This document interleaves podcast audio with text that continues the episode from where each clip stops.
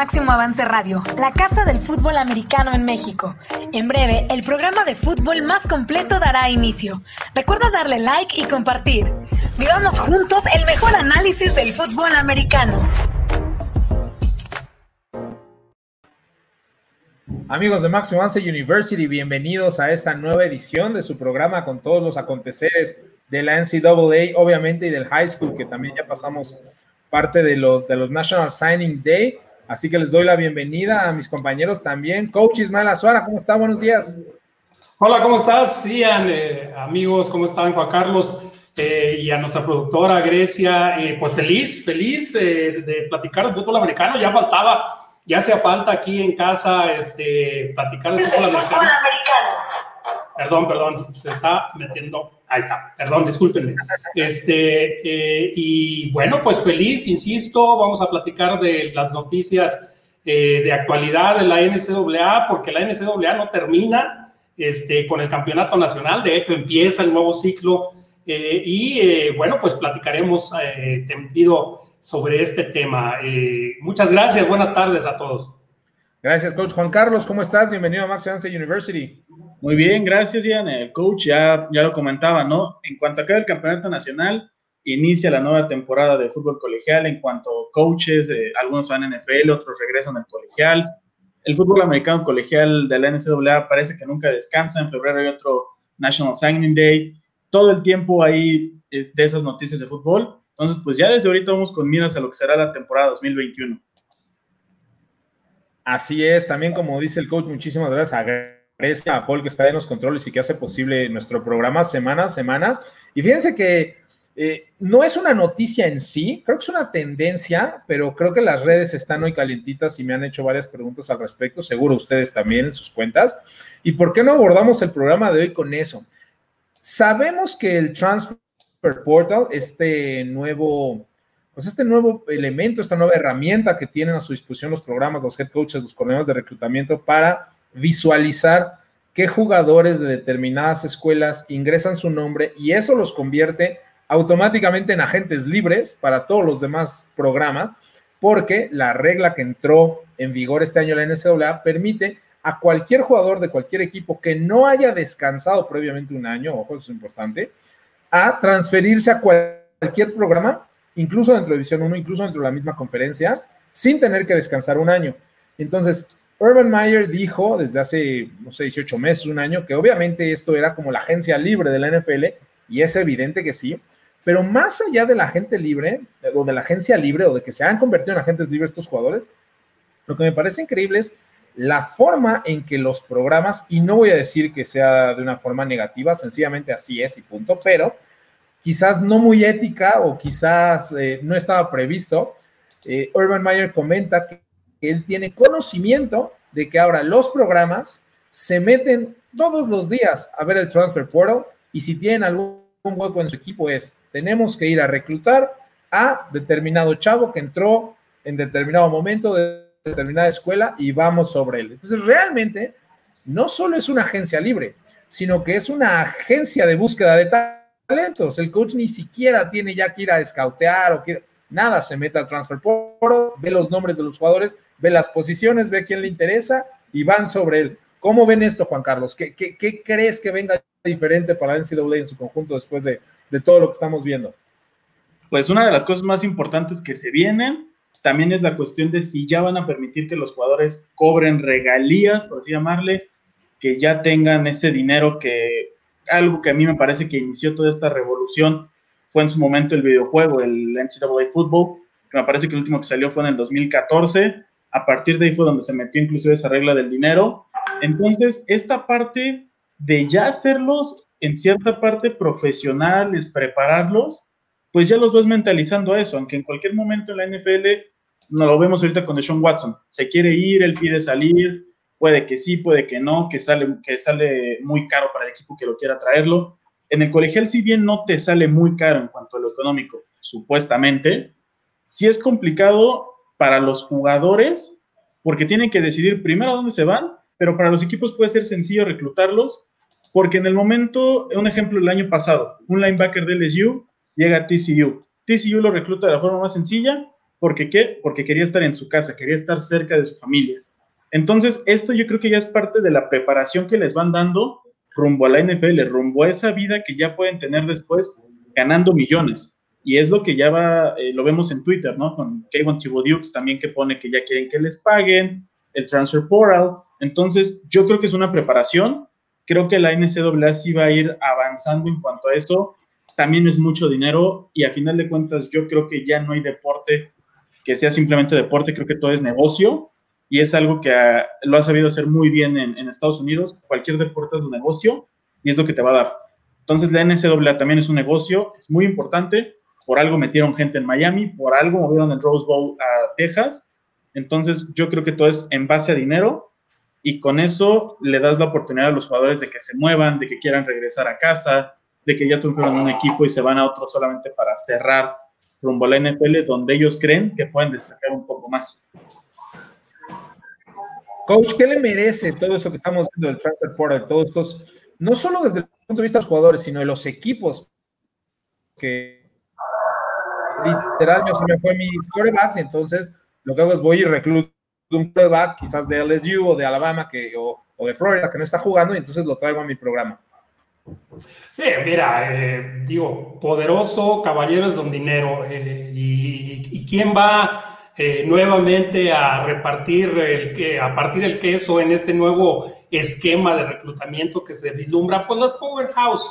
es que es, las universidades grandes son el principal atractivo de estos chamacos que obviamente todos sueñan con llegar al profesionalismo, con jugar los domingos, ganar cientos de miles de dólares, etcétera. Eh, recordemos que solo entre el 2 y el 3% de los jugadores colegiales llegan al profesionalismo. Entonces, ese pequeñísimo porcentaje eh, de jugadores que son los playmakers, que son los mejores jugadores de la nación, pues eh, a dónde voltean a ver, sin duda, los powerhouses. Y si llega algún, algún ofrecimiento de estas, pues realmente van a preferirlas, por supuesto. Aquí yo creo que la paridad podría venir en el número de becas, reducir el número de becas eh, para darle la oportunidad a, más equipos eh, de, reclutar eh, talento privilegiado, pero, pero mientras no se cambie eso, que es prácticamente imposible, pues nuevamente las powerhouses van a ser de las suyas, pienso yo. Sí, desde luego. Además hay que tener bien claro, lo hablábamos en redes sociales en la mañana, que el principal factor para que un jugador se cambie equipo, no es el único, pero sí es el principal, es tiempo de juego, playing time. La mayoría de estos jugadores fueron, para llegar a la NCAA, sin importar la división, todos ellos fueron estrellas en high school, todos. Si están en división 1, 2 o 3, depende en gran medida de sus medidas, de lo que miden, de lo que pesan, de lo que corren, pero no, de, no del talento, digamos, no de sus capacidades, sino de, sino de su constitución física, atlética. Entonces, la mayoría de estos juegos lo que busca es jugar. No están jugando mucha competencia en su universidad, en su posición, y entonces se cambian porque la gran mayoría de ellos eh, sabemos que hay estos pactos quizás entre partes, entre caballeros, ¿no? De, no decir nada, pero son ofrecidos tiempo para jugar. si te vienes para acá, vas a ser el titular. Si te vienes para acá, vas a competir solamente con una persona, vas a estar jugando el 50% del tiempo. Y como bien menciona el coach, lo que ellos quieren es llegar a la NFL. Entonces, sí me parece que, lejos de que esto haga eh, las cosas más fáciles para algunos equipos, creo que lo que va a hacer es como destruir esa clase media. Los powerhouses siempre van a estar ahí, pero sí creo que equipos que eh, normalmente tendrían más dificultad en conseguir reclutas en los National Signing Days van a poder obtener talento extra. Me parece que el caso más importante ahora es, es Northwestern, que otra vez tiene muchísimos transfers este año eh, eh, y que los hace competir un poco mejor. Pero bueno, veremos cómo, cómo se dan las cosas en los siguientes, en los siguientes años y si esto aleja todavía aún más a, las, a, los grandes de los pequeños. Me parece que otra cosa que está volando por ahí en el mundo del fútbol americano y que es importante eh, decirlo y hablarlo son las violaciones en reclutamiento que cometió el equipo de los Volunteers de Tennessee y que si bien sabemos de que la investigación empezó hace algunas semanas, fue hasta hace pocos días que, ahí está precisamente la noticia, fue hasta hace pocos días que el head coach, incluso me parece fue ayer o antier, Jeremy Pruitt, fue despedido. Y eso hace que eh, la Universidad de Tennessee esté buscando a su octavo head coach en los últimos 14 años. Algo realmente ridículo para un equipo que en algún momento estaba, estuvo en el pináculo del fútbol americano colegial y que, bueno, se ha desplomado estrepitosamente. Mucha gente que, debido a cómo se ha manejado eh, la SEC en estos últimos años, nunca va a volver a ser elite. Saludos por ella Mau Ríos, muchas gracias por, vernos. Eh, India Guzmán también ya se reporta. Hola, saludos a todos. Muchas gracias, India. Pero bueno, ¿Qué les merece eh, esto que está sucediendo con la Universidad de Tennessee? Eh, portaje básico, la noticia clave es, se volvieron tan flojos en el, en el reclutamiento que estaban dando literalmente bolsas de dinero, bolsas de McDonald's con dinero a los reclutas en las visitas. Todo el mundo lo vio, alguien abrió la boca, se revisó y bueno, parece que se les dio una bronca enorme, pero creo que esto mancha durante varios años la reputación de Jeremy Pruitt y de lo que pueda hacer yendo hacia adelante. ¿Cómo ve, coach, lo que le pasó a Tennessee?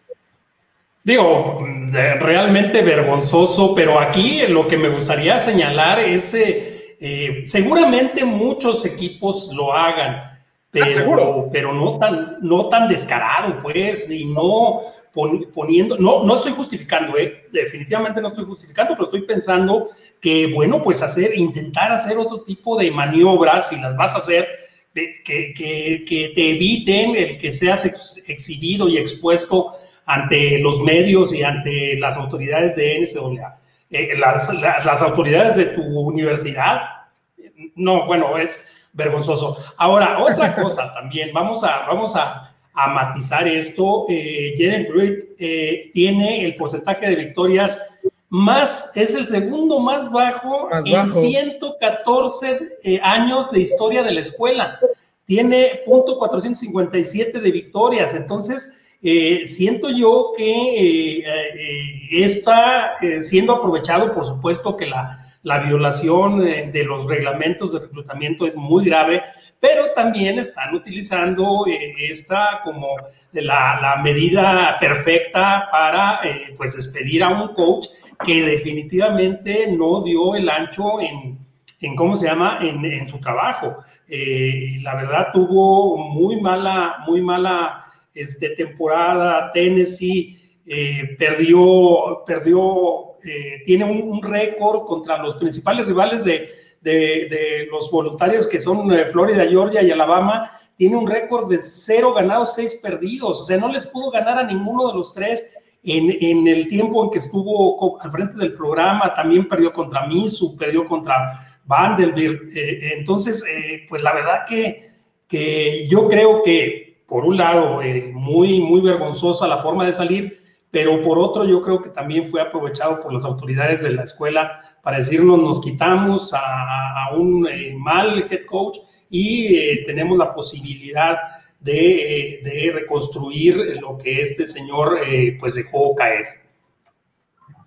Juan Carlos, ¿cómo ves tú las violaciones de Tennessee en el embrollo en que están metidos ahora? No es la primera vez que pasa en el fútbol colegial. En su momento lo vimos con Miami y les costó muchísimo levantarse. Hasta la fecha creo que le sigue costando. Pero esta situación, digo, se hace yo creo que en todos los programas. Yo creo que por algo, el, ejemplo de Kevin Thibodeau, por algo está en Oregon, por algo estuvo ahí, es bien sabido que luego les dan, no sé, trabajo para la familia, para el papá, para esto, casas, les dan todo para, para traerlos, porque saben que es el futuro del programa, pero de todas formas, a Tennessee de mucho no les sirvió por lo que ya comentaba el coach, no lograron tener victorias importantes. El último campeonato nacional, si bien fue en el 98, a partir de ahí fue donde se vino esta declive del equipo en la que tuvieron que cambiar ya varias veces de coaches, llevan al que supuestamente iba a ser muy buen coach porque venía del staff de Nick Saban, que todos sabemos la mágica es Nick Saban, con sus coaches, no logra levantar y a final de cuentas, esta forma también de hacerlo hasta chistosa, ¿no? De dar dinero en bolsas de, de McDonald's, de, de las hamburguesas, todo, pues sí está, es complicado por todo lo que incluye. Sabemos que la NCAA es muy estricta en sus reglas, que no se puede permitir dinero a mí en alguna ocasión, en el primer viaje que tuve la oportunidad de hacer, entramos al campo de Rice y al SMU, nadie te decía nada. Podías estar caminando, tomando fotos, no pasaba nada. Pero tantito entramos a las oficinas de los coaches de TCU y ahí sí te decían que no podías tomar nada de fotos, nada. Por algo se hacen todo ese tipo de reglas en los programas más grandes. Si bien SMU y Rise no son programas tan importantes, no tienen la misma capacidad de poder darte económicamente lo que te puede dar un equipo de un Power 5. Es eso que, que son complicadas. Entonces, es algo que sabemos que puede pasar cada año. Por algo los mejores reclutas, no le quitamos mérito a lo que te hace Alabama, Clemson y Ohio State, pero el ejemplo más claro y siempre lo voy, a ver con Thibodeaux. ¿Qué hace en Oregon un jugador de esa calidad? Podía no estar en Alabama. Ya se pudo, si él quiere, se pudo abrir otro equipo, pero con algo lo mantienen en Oregon. Entonces, siempre pasa. Coincido también en la parte del coach de que es una forma también de deshacerse de Pruitt.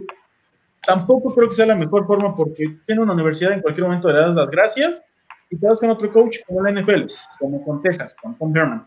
Ya habían dicho que sí y de repente te vas. Entonces, se puede, eh, es complicado y es algo que la NCAA castiga muy fuerte. Y de nuevo, te digo, el ejemplo más claro es Miami, que todavía no se logra levantar de ese castigo que les pusieron. Bueno, desde luego, Miami es de los casos más sonados, también USC, nunca ha vuelto a hacer lo mismo después de la salida de Pete Carroll y de las sanciones. Y, sí, me parece que pasa en todas las universidades, es bien conocido que, así se, se, recluta o así se mantiene contento a las estrellas y a los jugadores. Eh, y en el caso específico de Tennessee, lo que logran hacer dando como motivo eh, estas eh, infracciones en reclutamiento es, tiene un trasfondo legal también importante. No solo se deshacen de Jeremy Pruitt, que había hecho un trabajo horrendo estos últimos tres años, sino que debido a que las supuestas infracciones fueran cometidas bajo la responsabilidad de Jeremy Pruitt, Tennessee no, no está obligado a pagarle nada. Y obviamente se van a ir a juicio, y al final van a llegar a un acuerdo para que no haya mala publicidad para la universidad ni para el coach, pero todos esos millones de dólares que aún se le debía, esos 17, 18 millones que, que se le deberían de pagar a Jeremy Pruitt, como en el caso de Tom Herman que se le debe 21 millones y se le van a pagar, en este caso no aplica, porque las sanciones que vienen en contra de Tennessee fueron hechas por la responsabilidad de Jeremy Pruitt, que además le cuesta el trabajo a Philip Fulmer, ese coach campeón nacional, un auténtica autoridad en, Tennessee y que al parecer tuvo conocimiento de lo que estaba sucediendo y entonces el reporte es que se retira. La verdad es que lo retiraron. Philip Fulmer está fuera de Tennessee el día de hoy y, va a ser una persona non grata, al menos en, el futuro previsible. Así que bueno, pues ya no sabemos ni cómo ayudar a los volunteers pueden dar ese pequeño pasito nada más dan uno para adelante y regresan dos para atrás. Yo veo muy difícil que regresen a la, a la contención de títulos. Y me parece que el coach ya, ya dio en todo exacto que queríamos platicar, además, los staffs de Nick Saban. La verdad es que es de esos temas que, si bien todos hablamos del gran reclutador y de, y de tantos campeonatos que ha logrado hacer, cuando ya tenemos otra de las noticias ahí en, pantalla, el coach eh, Jeff Stoutland, eh, regresa a la mama después de ser coach de línea ofensiva de las Águilas de Filadelfia. Y lo que ha logrado hacer, no solo para el producto dentro del campo, es decir, para, para el producto de coachar en la Universidad de Alabama, sino lo que ha logrado hacer para mejorar o para rehabilitar, así decirlo, la, la imagen de muchos de los coaches que regresan después de intentos fallidos de ser head coaches. Sí, desde luego el caso de Lane Kiffin con USC, el caso de Steve Sarkisian, también con USC. La noticia es que ahora Bill O'Brien ha sido firmado como su correo ofensivo después de ser head coach de los Texans. Y el día de hoy, Doug Marrone, el ex head coach de los Jacksonville Jaguars, es el nuevo coach de línea ofensiva de Alabama. Entonces, lo que ha hecho Nick Saban para mantener el poderío y la distancia entre él y el resto de los competidores, no solo en la SEC, sino en el resto del país, la verdad es que es impresionante, coach. ¿Qué le parece lo que logra hacer Saban reclutando no solo jugadores, sino coaches? Es que, ¿quién, ¿quién no quiere ir a Alabama? Aunque seas coach, aunque seas jugador, es que si te ofrecen el puesto en Alabama y estás desempleado en la, en la NFL, pues de inmediato eh, levantas la mano y dices, pero por supuesto, porque sí, sí son exigencias eh, eh, no, no parecidas, sabemos que el profesional es mucho más exigente eh, en cuestión de resultados, etcétera. Pero también Alabama se puede considerar en ese grado de exigencia, eh, pero eh, bueno, la posibilidad de desarrollar talento joven, de trabajar con chicos muy talentosos de llevar a, cabo tus ideas. Estoy pensando en el coach Bill O'Brien, tus ideas ofensivas. Eh, bueno, la verdad que es, es, es, la grandeza de un hombre, pues, que como es Alabama, insisto, ¿quién no quiere estar ahí? lo mismo el coach Doug Marrone, que llega como, como eh, ¿cómo se llama? Este coach de línea ofensiva, eh, trayendo todos los secretos de, del profesionalismo a chicos de 18, de 19 años eh, que van a aprender y se van a preparar con todo el conocimiento de cómo se juega en el pro desde, desde la carrera de, como colegiales. Entonces, no, impresionante, impresionante porque no solo recluta talento en los jugadores, sino pues probablemente tiene el mejor, el mejor staff eh, en la NCAA y bueno, pues es inevitable la comparación con lo que acabamos de platicar de Tennessee, ¿no? Entonces, o sea, no nada, o sea, no, no, vamos, no cabe punto de comparación y eh, compiten en la misma conferencia, entonces, pues así de diferente está eh, un programa que está por encima de los demás de, de, todos los demás. Sí, años luz, años luz. La diferencia del día de hoy entre Tennessee y Alabama no es, no es cuantificable, están a años luz. Juan Carlos, ¿cómo ves lo que le está sucediendo al staff de Seiban, esta constante importación de, de, talento? Bueno, constante importación y consecuente exportación, una vez que, que están rehabilitadas sus imágenes. Alabama acaban de ser campeones nacionales y de nueva cuenta ya están ahí otra vez en la pelea.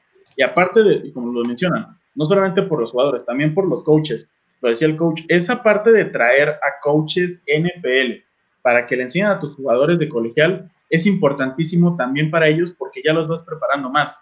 El traer a, el traer a Bill O'Brien, que para mí destruyó completamente el equipo de Houston, siendo muy cierto, muy cierto. General, los destruyó. A mí todavía no me cae en la cabeza cómo cambias al mejor receptor de la liga. Para mí, DeAndre Hopkins junto con Julio Jones son los mejores y al haberlo cambiado, bueno, es algo que su despido hasta se tardaron en hacerlo, pero creo que no le quita la parte de ser buen coach. Yo soy de la idea de que hasta en jugadores no hay jugador malo en la NFL, por algo están ahí, por algo están en ese nivel, por algo los coaches también los llevan ahí porque saben de su capacidad. Simplemente la NFL se ha visto ahorita. ¿Cuántos coaches asistentes están ya ahorita siendo nombrados head coaches? Y es algo que Alabama te va a dar siempre. Le, sacan jugadores eh, que diga coaches, pero regresan con mejores. Doug Marrone, para mí también es de los mejores coaches que puede haber, por lo que en su momento hizo con Jacksonville, y lo dijimos en el programa eh, que tuvimos hace un par de semanas, lo hizo Doug Marrone con Jacksonville, a llevarlos a un eh, campeonato de conferencia, con Blake Bortles como coreback, para mí es algo que te habla mucho de lo que es él como coach.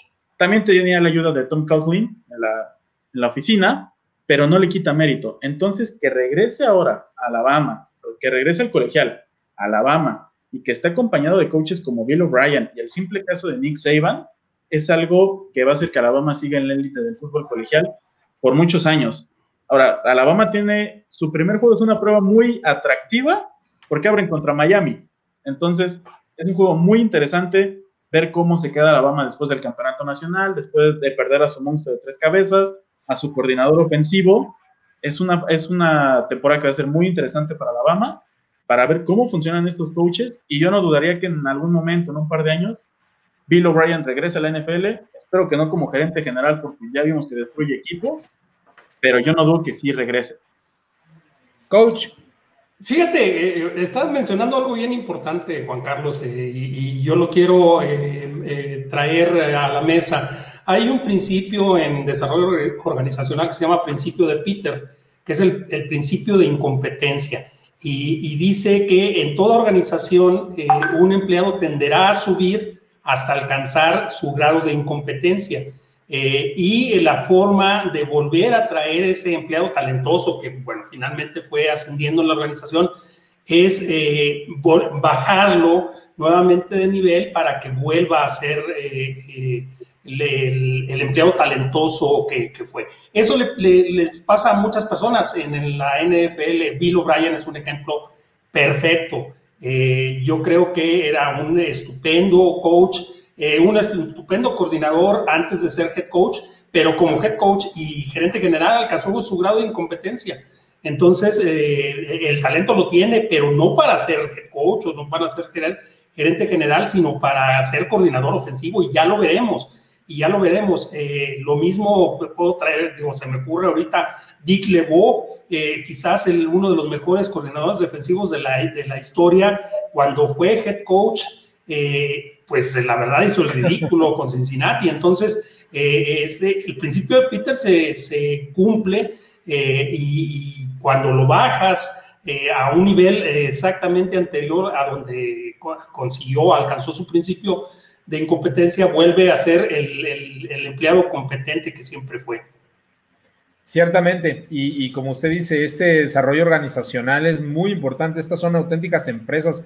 Eh, seríamos muy románticos si pensamos que, bueno, son equipos en el estricto sentido de la palabra, ¿no? de la unidad y los lazos que se establecen dentro son empresas, son empresas millonarias y, ese grado de incompetencia que puede adquirir determinado empleado en otra empresa, al traerlo aquí y regresarlo a su optimización de nivel, pues surte resultados, en este caso, siempre para Alabama, que, continuará sin lugar a dudas siendo, siendo algo muy, muy, muy, eh, un escollo muy complicado para el resto de las universidades y los programas de la NCAA. Y si quieren, vámonos con, esta, con el cierre de temporada y tras el campeonato nacional, eh, empezamos a traer lo que fue el recap, ¿no? Eh, una pequeña síntesis o un pequeño resumen de lo que vimos, de lo que observamos durante esta temporada que concluyó muy difícil, muy sui generis, pero me parece también importante echarle un ojo al futuro. Ah, ¿Qué depara para NCAA? Eh, sabemos que, no van a cambiar muchas cosas, ¿no? Que, el playoff no se va a ampliar el próximo año y que las powerhouses y los que siempre están ahí con los campeonatos de reclutamiento seguramente van a estar ahí en los primeros lugares al iniciar la próxima temporada. ¿Qué parece si me van diciendo el día de hoy, ¿no? En enero, cuando todavía faltan ocho meses para que empiecen a jugar de nuevo, ¿cuál es su top 5 para equipos del próximo año? Si ustedes tuvieran que armar a los cinco mejores equipos en escala ascendente o descendente dentro del NCAA para la próxima temporada, ¿cómo los tendrían puestos, Juan Carlos? Yo en 5, así como te lo ponen en el, en el ranking, que te ponen los dos primeros equipos fuera, eh, bueno, aquí con el 5 pongo a Texas, creo que Steve Sarkisian va a hacer mucho, creo que le van a hacer caso a lo que en su momento Urban Meyer le criticó a Gary Peterson en TCU, ¿cómo es posible que estando en Texas no reclutes a tus propios jugadores. Creo que Steve Sarkisian va a llegar a hacer eso a Texas. En cuatro pongo Ohio State. Eh, Ohio State sigue siendo una de las mejores escuelas. Regresa Chris Olave, eso les va a ayudar muchísimo. En tres pongo a Georgia. Kirby Smart también es de mis coaches favoritos. Yo creo que es una de las mentes maestras del college football. Con JT Daniels, que mostró un gran fútbol al terminar la temporada. Dos Alabama, Alabama no hay mucho que decir, sabemos todo lo que es capaz de hacer Alabama. Y el número uno, Clemson, eh, lo que hizo DJ Uyagalelei, a pesar de haber perdido en ese partido en contra de Notre Dame, fue muy bueno. Creo que es de los eh, mejores corebacks que hay en la nación. Entonces, de nueva cuenta, me quedo con los equipos que de siempre están en el ranking, que siempre están en los primeros cuatro equipos. Coach, dígame su top 5, por favor, para la próxima temporada. Bueno, pues eh, también de, en orden eh, descendente, número 5, Georgia. Georgia se, constituye como una potencia dentro de ACC eh, nuevamente, como que el, rival clásico de Alabama, Kirby Smart, el, head coach, tiene una marca pues muy, muy buena, 44 ganados, apenas 9 perdidos en sus últimos cuatro años. Eh, ya va a tener a un JT Daniels con, con un año en la, en, la, en la, organización, iba a decir, no, en la universidad, eh, que eh, estuvo anotando un, un, promedio de arriba de 37 puntos en, las, en los primeros cuatro partidos. después bajó a 29 partidos, pero de todos modos, digo, tener esos porcentajes de anotación en el primer nivel de la NCAA es importante. Luego también eh, eh, sus receptores, Josh Pickens, este, el cerrada Darnell Washington, Arian Smith, etcétera. Eh, tiene muchas armas, pero yo sí lo pongo en el número 5 simplemente porque Alabama está por encima de ellos, yo pienso. y digo, en mi top 5 por encima de todos. Después, en el número 4, Ohio State, por supuesto, eh, se va Justin Fields, ya se declaró eh, elegible para, para eh, la NFL, pero pues están, están detrás de él CJ Stroud y este Jack Miller tercero, que son, pues, y luego tienen a un, a un, prospecto cinco estrellas, ¿no? Kyle McCord, este, también vienen los, los chicos estos eh, Jackson Smith, eh, Nick o no, no, me, no sé si, si se ah, pronuncia. Jackson Smith y Nick Ajá. Eh, el número 11.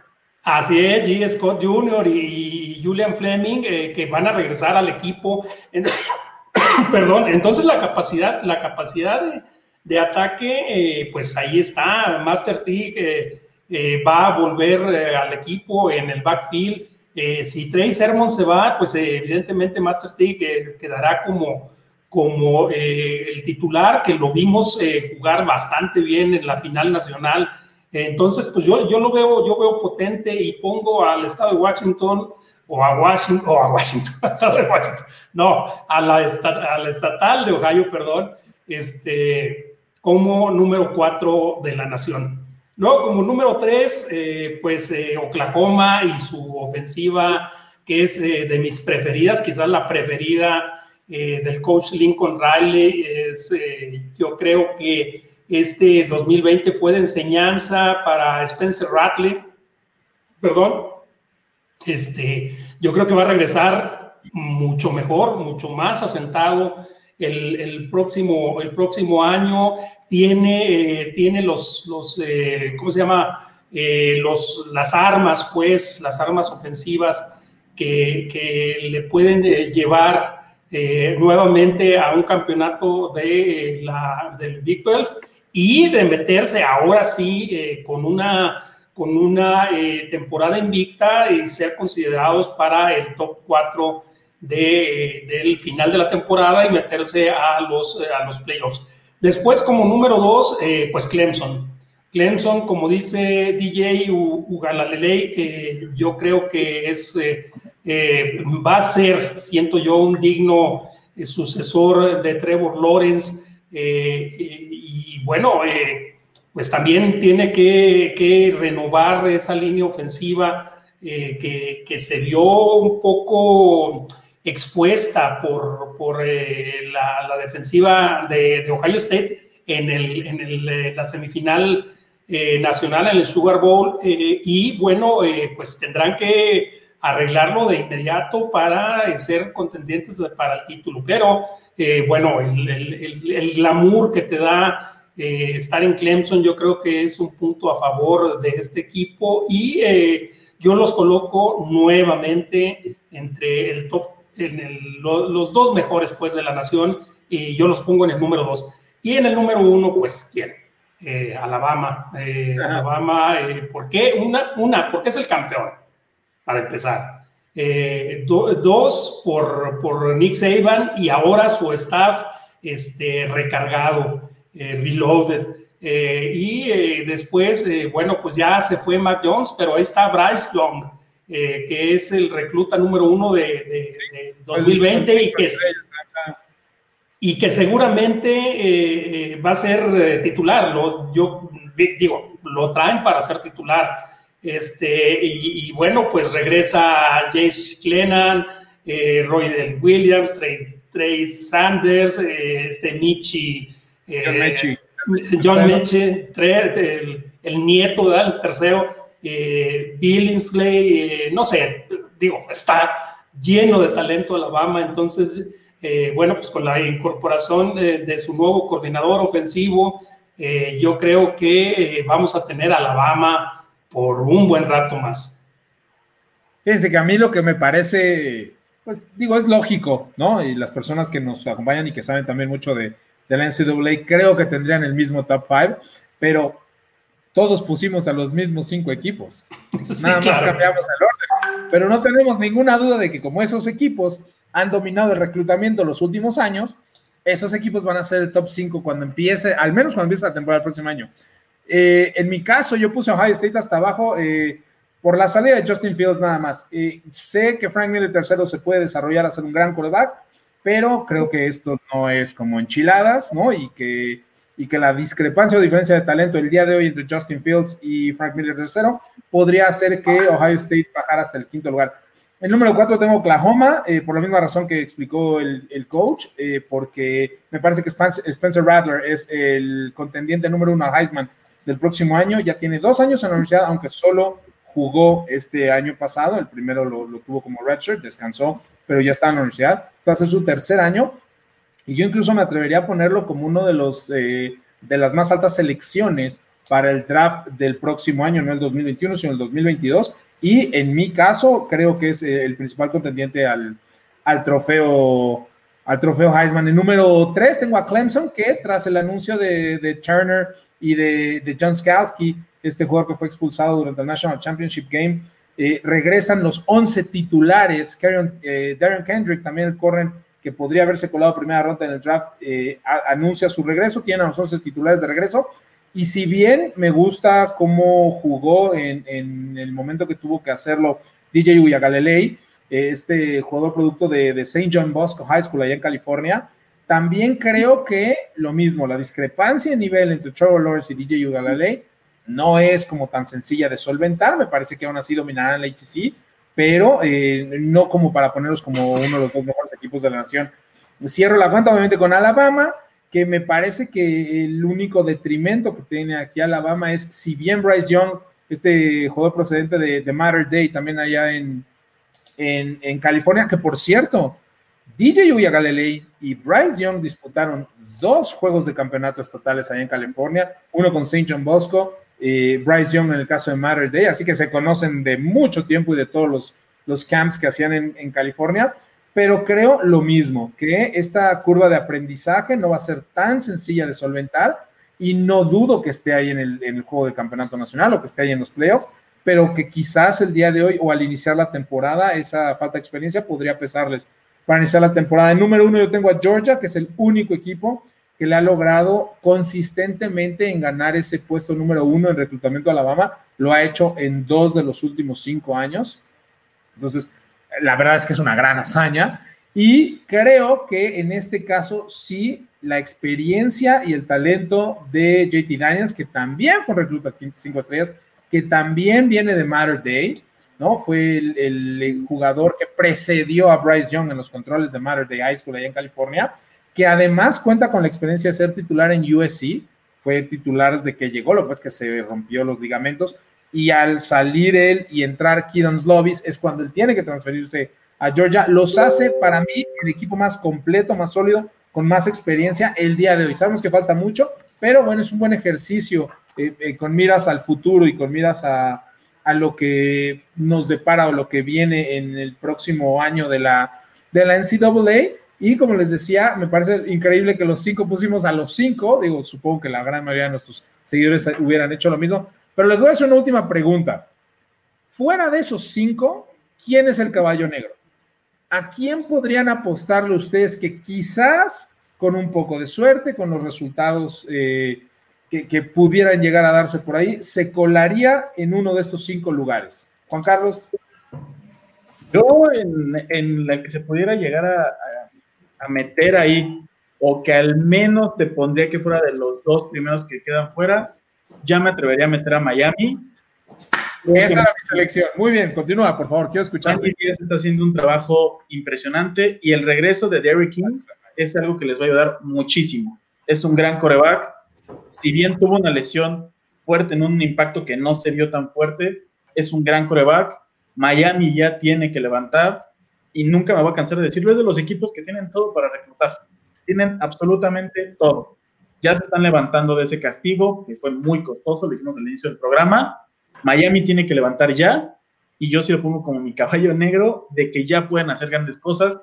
Tienen que aprovechar de que Clemson puede, si bien Uyagalelei es bueno, no es Trevor Lawrence, tienen que aprovechar esto y ya por fin lograr meterse esos lugares, al menos en New Year's Six. Exactamente. Coach, ¿a quién le gusta usted para caballo negro? Híjole, a varios. A ver, déjame, déjame este, poner en orden mis ideas. Me gusta, eh, te, los voy a decir por varias eh, conferencias.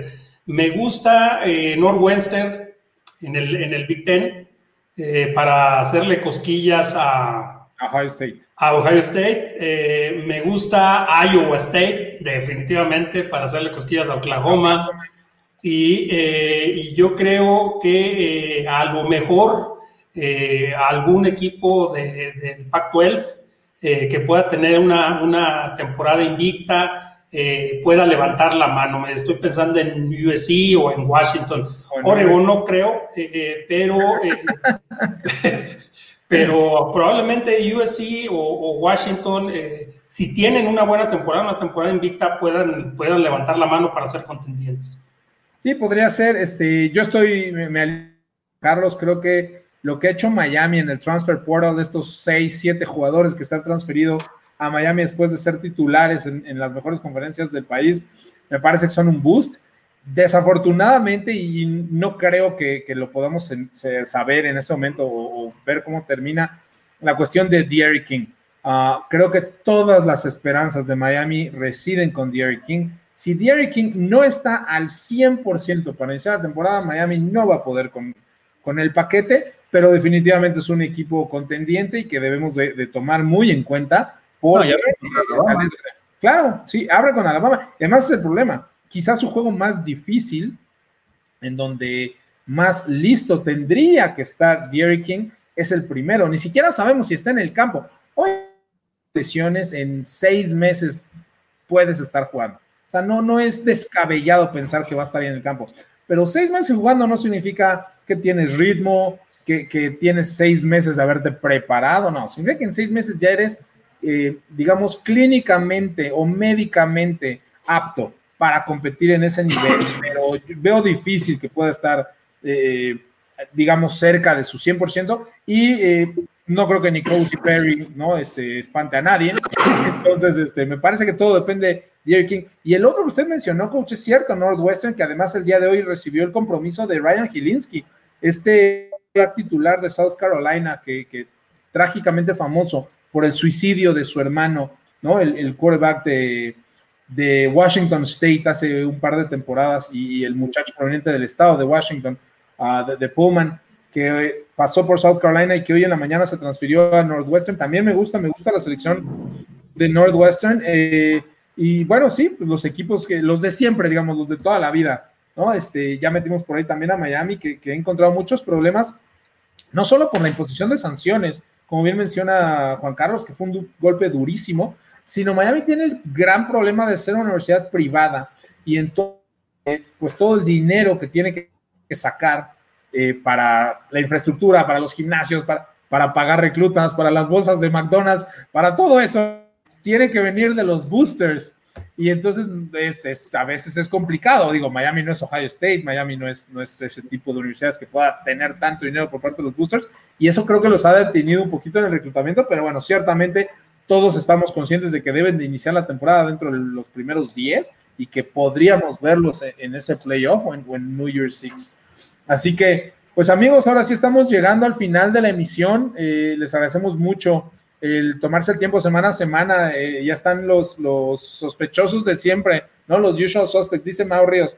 ¿Y a quién crees que debería sacrificar su draft para tomar a Watson? Y tú siendo Jacksonville, ¿cambiarías el uno por Watson? El uno, no. Trevor Lawrence es un talento generacional. Eh, ¿Quién debería sacrificar para tomar a Watson? Yo creo que los únicos dos equipos con posibilidades reales, no sé cómo lo vean ustedes, son Jets y Miami tomar a uno de los mejores quarterbacks de la NFL, un, un quarterback franquicia ya constituido, líder pasador, líder de touchdown, líder en rating de la NFL, va a costar un ojo y la mitad del otro. O sea, estos dos equipos son los únicos que, que o, que en mayor medida pueden lograr eso por dos razones. Uno, porque ambos tienen dos primeras selecciones de draft. Entonces podrían dar una este año y una el que sigue, o incluso que les quiten sus dos, o sea, que, que Houston obtenga las dos de este año y porque ambos tienen la capacidad de deshacerse de un coreback que fue primera ronda y que tendrían la oportunidad de desarrollar los Texans. Es decir, los Texans podrían obtener dos, dos primeras rondas como mínimo, eso es obvio, pero podrían obtener o a Tua o a Darnold.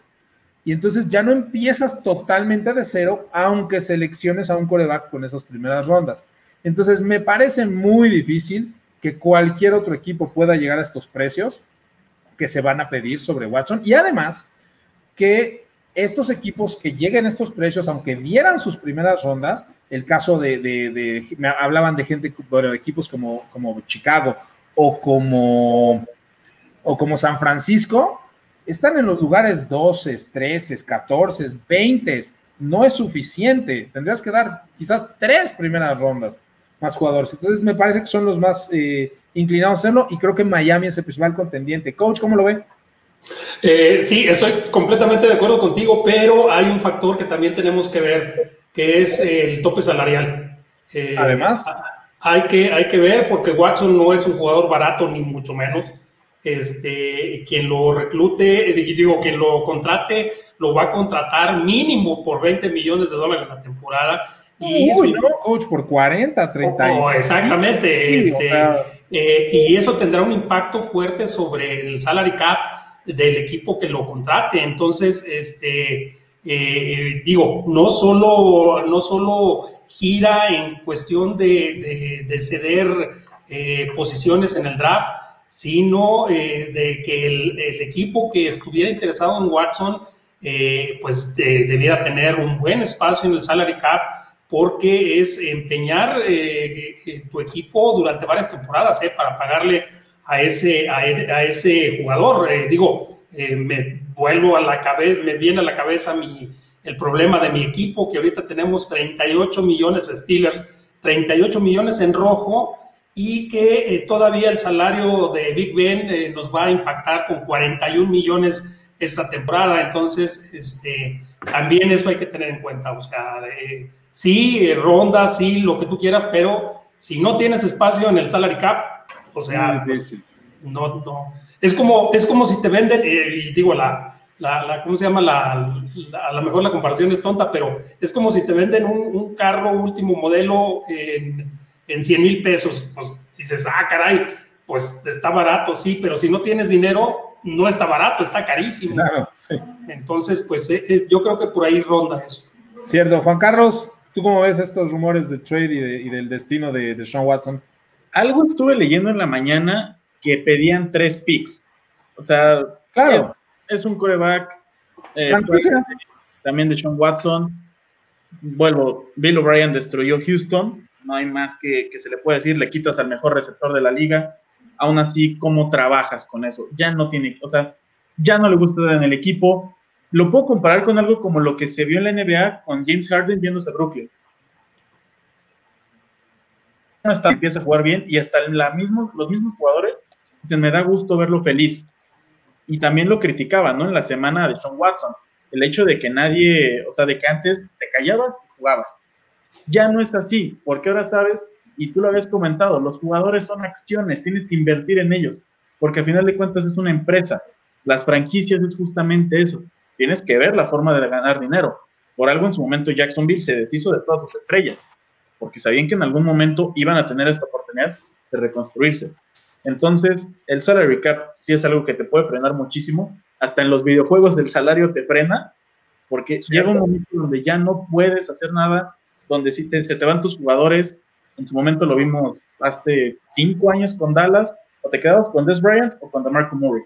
Dejas ir a DeMarco porque sabes que tal vez en un futuro te llega un mejor pick y tienes a Zeke. Entonces, tienes que ver siempre a futuro, tienes que ver qué te funciona mejor. Sean Watson es de los mejores corebacks de la liga. Yo creo que el mejor coreback del estado de Texas. Entonces, eh, bueno, encima de Dak Prescott, que ahorita está en una pierna, pero sí. ¿Y que se retiró? Aparte. Entonces, sí es algo que ya tienen que ver ya los equipos, porque es algo ya importante hasta para la NFL, ¿no? Tienen que ver ya los equipos a quién van a seleccionar, por eso la importancia de que Philip Rivers haya dicho hoy me voy, porque así ya ven a quién van a agarrar. Entonces, quien lo vaya a pagar, no solamente, como decía el coach, no es con picks, es con dinero y no solamente tienes que ver, ah, lo tengo un año y ya. Que si lo tienes un año, pues ya echaste a perder una dos temporadas dando tres picks. Entonces, es una decisión muy difícil. No, y, mira, nos, nos, envió otro mensaje Mau Ríos, que además agradecemos siempre su presencia aquí. Este, sí, Jets y Miami, como decíamos, son los contendientes principales. Es imposible que Pats tenga el capital para hacerlo. Si los Pats tuvieran el capital para hacerlo, entonces hay otras 25 franquicias antes que ellos que tienen también ese capital para hacerlo. Entonces, no, es un poco exagerado decir imposible, no es imposible, pero, pero de acuerdo a cómo funcionan las front offices en la NFL, no solo el, salary cap, no solo el salario que ya te, ojo, ya firmó contrato, no, no es que le vayas a dar un, un, contrato, él ya firmó por 140 millones de dólares, seis años, o sea, ya tienes que adquirir ese contrato porque es un trade. Este, pero no, si, si los Patriotas pudieran juntar las selecciones que Houston estaría pidiendo, hay 20 equipos que pueden juntar más selecciones.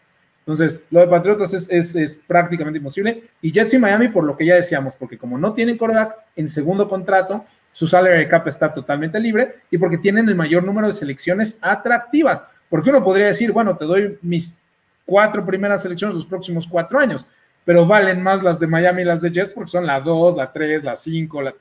Entonces, muy difícil que acabe en otro equipo que no sean esos dos. No imposible, pero muy difícil. Y el último comentario también nos decía Indira, también muchísimas gracias Indira por estar aquí siempre con nosotros al pie del cañón. Este, de que no se pusieran tristes tan temprano con los Steelers. Sí viene una época de muchos cambios, el coach ahorita nos va a hacer un comentario porque sabe más que nadie y que ninguno de nosotros de los Steelers, pero sí, básicamente todo el problema es Ben Roethlisberger porque eh, está bajo contrato hasta el próximo año. Yo tuiteé acerca de eso hoy en la mañana. Roethlisberger va a jugar su último año eh, después de la temporada 2021, es decir, cuando empiece el año 2022, se retira, no le van a ofrecer una extensión de contrato, no va a querer jugar por menos por su edad y por las lesiones, pero Steelers no se puede deshacer de él. Nadie va a hacer un trade por Roethlisberger por el salary cap, el hit, el charge que, que acompañaría, y tampoco lo puedes despedir porque el salary cap y los contratos de la NFL están hechos para que una vez que tú firmas el contrato y la liga lo apruebe, ese, ese dinero, ese monto, entra en tu salary cap, aunque lo despidas. O sea, aunque lo despidieses y, contrataras al que tú quisieras, tienes que pagarle ese dinero a Roethlisberger, porque si no, lo que harían los equipos es contratar a todos los que pudieran en agencia libre y previo al inicio del año laboral, pues corres a los que ya no quieres y te quedas con el mejor equipo del mundo. Y eso no se puede hacer. Si adquieres el contrato y está firmado ante la liga, ese contrato entra a tu salary cap. Así que no se pueden deshacer de Roethlisberger, no van a poder hacer un trade por él, pero tampoco lo van a, extender. Entonces, todavía les queda un año con él, viene la reconstrucción y explíquenos, coach, más o menos qué ve. A pesar de que no es NCAA, pues eh, de ahí derivó la pregunta. No, pues la, situación de, los acereros eh, con respecto a, la agencia libre es, es complicada. más de 25 jugadores, 21 por lo menos son agentes libres. Eh, entre ellos, los más importantes, pues está Bo Dupree, eh, que, que, es probable, fíjense lo que voy a decir, es probable después de su lesión de rodilla que eh, como, su, como su valor en el mercado yo creo que va a descender a la mitad de lo que era antes. Es probable que sea recontratado por el equipo, ojalá, este, con una, una renegociación ahí importante. Se va Alejandro Villanueva, es un hecho, no lo van a contratar porque tiene más de 30 años y es caro, a menos de que aceptara quedarse con el salario mínimo, que no lo va a hacer. Este, también James Conner se va, eh, también eh, se va, eh, o es probable que se vaya Juju Smith Schuster, que, que, también ya termina su contrato, y, y Marquis Ponzi también, que ya anunció su retiro. no sé, una serie de, de personajes y de jugadores muy importantes, viene una etapa de reconstrucción eh, la línea ofensiva se tiene que reconstruir, es, es, evidente, ya los jugadores ya, eh, algunos ya están viejos, Marquis Ponzi, Alejandro Villanueva y, David de Castro ya superan los 30 años, entonces es un tiempo de renovación, pero también eh, se necesita running backs, y si se va Bo Dupree, se necesita un edge que sea de primera ronda o de primera categoría, eh, para cubrir el, puesto de, de, de porque Alex Smith, Smith, perdón, eh, sí es muy buen, eh, muy buen jugador y lo que tú quieras, pero fue reclutado hasta la tercera ronda y, y es un jugador de tercera ronda, pues. Entonces se necesita un, recluta potente en esa situación. lo mismo un tackle izquierdo, lo mismo un coreback, pero un coreback no vamos a ir por un coreback esta temporada porque todavía tenemos a, Big Ben por un año más. Eh, entonces, el panorama se presenta difícil, se presenta complicado, este, y definitivamente no le veo yo muchas esperanzas esta, esta temporada 2022 que pueda brillar el equipo por lo mismo.